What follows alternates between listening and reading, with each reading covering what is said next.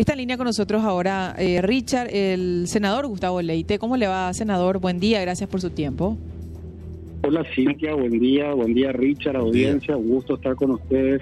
Igualmente, señor, gracias por su tiempo y su amabilidad. Estábamos observando en redes sociales una reunión, eh, entiendo que mantuvo con empresarios paraguayos interesados en invertir en el sistema de transporte, en, nuevos buses específicamente. Senador, ¿cuál es la, la, situación actual en el sentido de en qué términos se conversó esto con la gente del MOPC? Así es, eh, con el senador Barrios estamos interesados en ser eh, bisagras, bisagras positivas para que si hace falta incluso una ley, eh, podamos responder a los reclamos de la ciudadanía. Ya llevamos cinco meses de administración y a la vez de medicamentos en hospitales, médicos en los hospitales, alimentación escolar para todos los niños, el mejoramiento de la calidad y de la dignidad del transporte público en el área metropolitana como un proyecto piloto para luego extenderlo a todo Paraguay es muy necesario.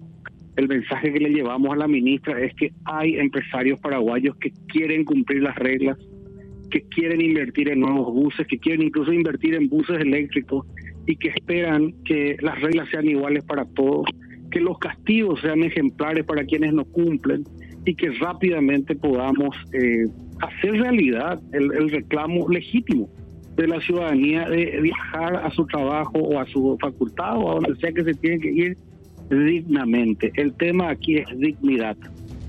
Es así, senador. Hace poco hablábamos de este tema, incluso con la ministra Claudia Centurión. Yo entiendo que el tiempo todavía es, es poco, ahora son cinco meses de gestión, pero se necesitan ver señales claras de que esta va a ser también una prioridad, porque tiene que ver con eso que vos mencionás, con calidad de vida y con dignidad. No puede ser que nuestra gente siga soportando un promedio de dos horas al día para llegar al trabajo, para volver a la casa, etcétera, etcétera. Y mencionaste algo importante, reglas claras y castigos para los que no cumplen es importante dar esas señales de que esto es una prioridad y hacer algo con lo que hoy está funcionando de esta manera tan indigna con la gente, senador.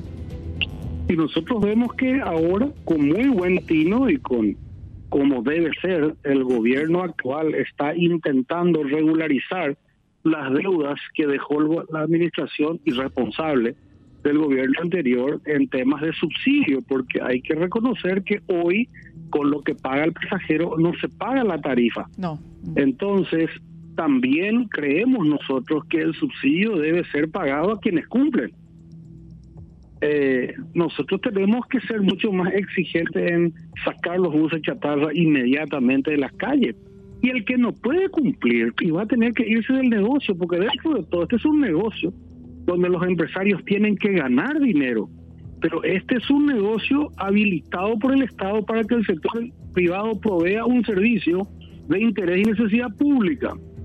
Entonces, sí o sí, el rol regulador del Estado tiene que ser muy fuerte, tiene que ser muy serio, tiene que ser muy estricto y tiene que ser igual para todos. Así que creo yo que eh, la ministra está intentando por todos los medios eh, calafatear un barco absolutamente lleno de agujeros que le dejó la administración anterior entre deuda, proyectos y este tema. Así que le instamos nosotros a que cuente con, con sus aliados parlamentarios. Yo creo que en este tema es uno de los pocos asuntos en los que vamos a tener consenso pleno en el Parlamento Nacional. La ley, que haga, la ley que haga falta, nosotros vamos a pasarla para que quienes no cumplen pierdan su licencia, para que quienes no cumplen tengan multas extraordinarias y muy fuertes, de manera que el ciudadano sienta que su gobierno le protege. Claro. Porque yo, yo la otra vez me fui al aeropuerto a las cinco y media de la mañana y en el cruce de la residente vi a compatriotas parados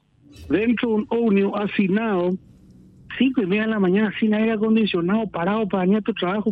No es digno. Así mismo.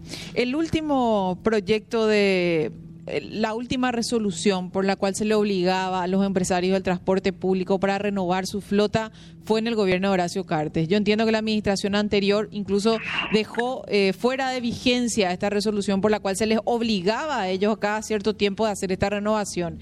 ¿Cómo se puede plantear reformas si es que eh, eso, eso que es básico, obligarles a ellos a eh, renovar su flota, pagar al día los subsidios, porque esa, esa es la realidad también, no, no se están haciendo. O sea, acá primero, como decía el presidente en una oportunidad, el Estado tiene que empezar por cumplir su parte para poder también exigirle al empresario que cumpla la suya son, hay que poner plazos. Quien no se puede adecuar a buses nuevos para, no sé, dentro de dos años, en una proporción de 25, 25, 25, 25 por ciento, digo yo, son temas que la autoridad administrativa tiene que poner.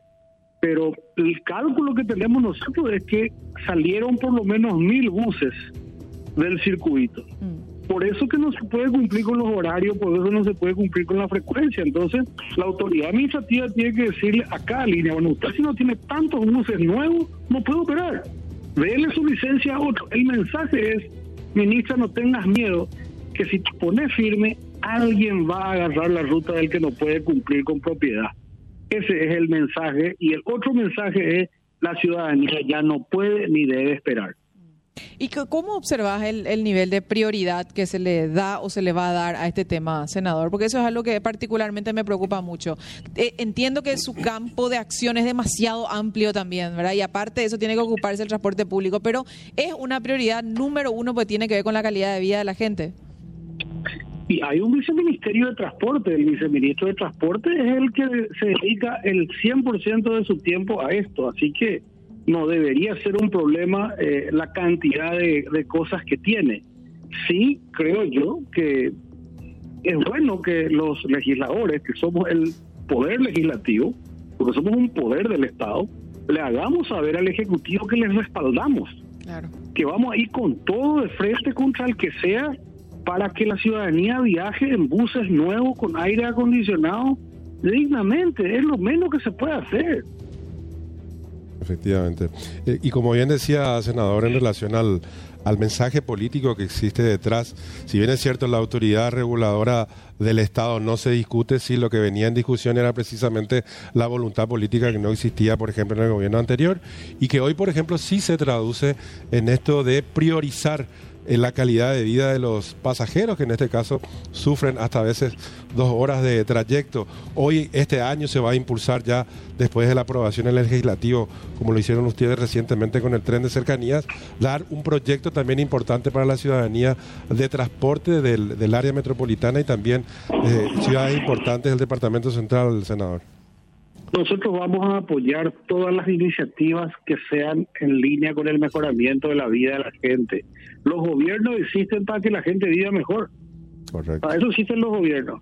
Si no, ¿para qué quiere tener gobierno? Entonces, el mensaje ha sido muy claro. Nosotros, el senador Barrio, fuimos ministros del presidente Carter.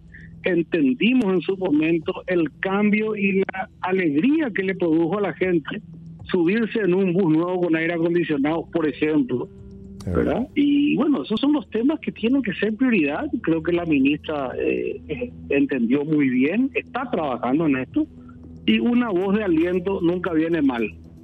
Es verdad. Totalmente. Senador, yo tengo una consulta. Bueno, eh, en el inicio de, este contacto mencionaba sobre la alimentación escolar y recuerdo que dentro de su campaña electoral tenía un plan muy interesante. De hecho, había eh, viajado, había mostrado un modelo muy interesante de alimentación escolar que involucraba también a los padres en la elaboración de estos alimentos. Entonces, conocer de hecho los planes que tienen, ya que es algo urgente el tema de la eh, alimentación escolar, senador.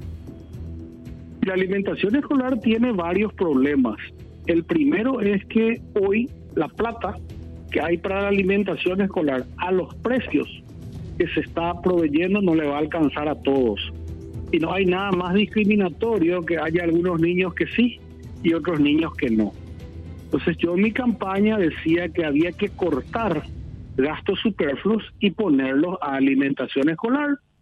Hice una presentación incluso en el Pleno del Senado, demostré cómo podíamos cortar 265 millones de dólares y propuse llevar 100 a alimentación escolar y 165 a medicamentos, que son los temas esenciales. Ahora cuando se, se promulga el nuevo presupuesto, volveré a trabajar línea por línea para volver a proponerle a mis colegas, vamos a sacar de acá y vamos a poner más acá. Ese es un tema. El otro tema es que no es posible que en algunos municipios del interior, con involucramiento de padres más el plato, cueste 7 mil guaraníes de alimentación de almuerzo y en Asunción cuente 16 mil. algo está mal, alguien se está quedando con mucha plata y muchos niños se están quedando sin nada de alimento.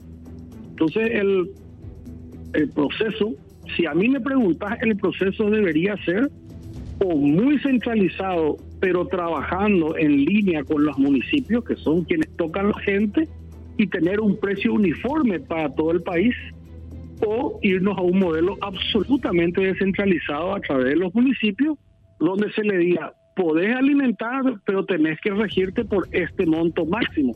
El problema que tenemos es que le liberamos a los perros que hagan solicitaciones y entonces en Asunción vale 16 mil, lo que en Gobernado vale 7 mil. Senador, eso no tiene sentido. Es así, señor. Vamos a seguir hablando seguramente. Gracias por su tiempo, muy amable. A ustedes, gracias.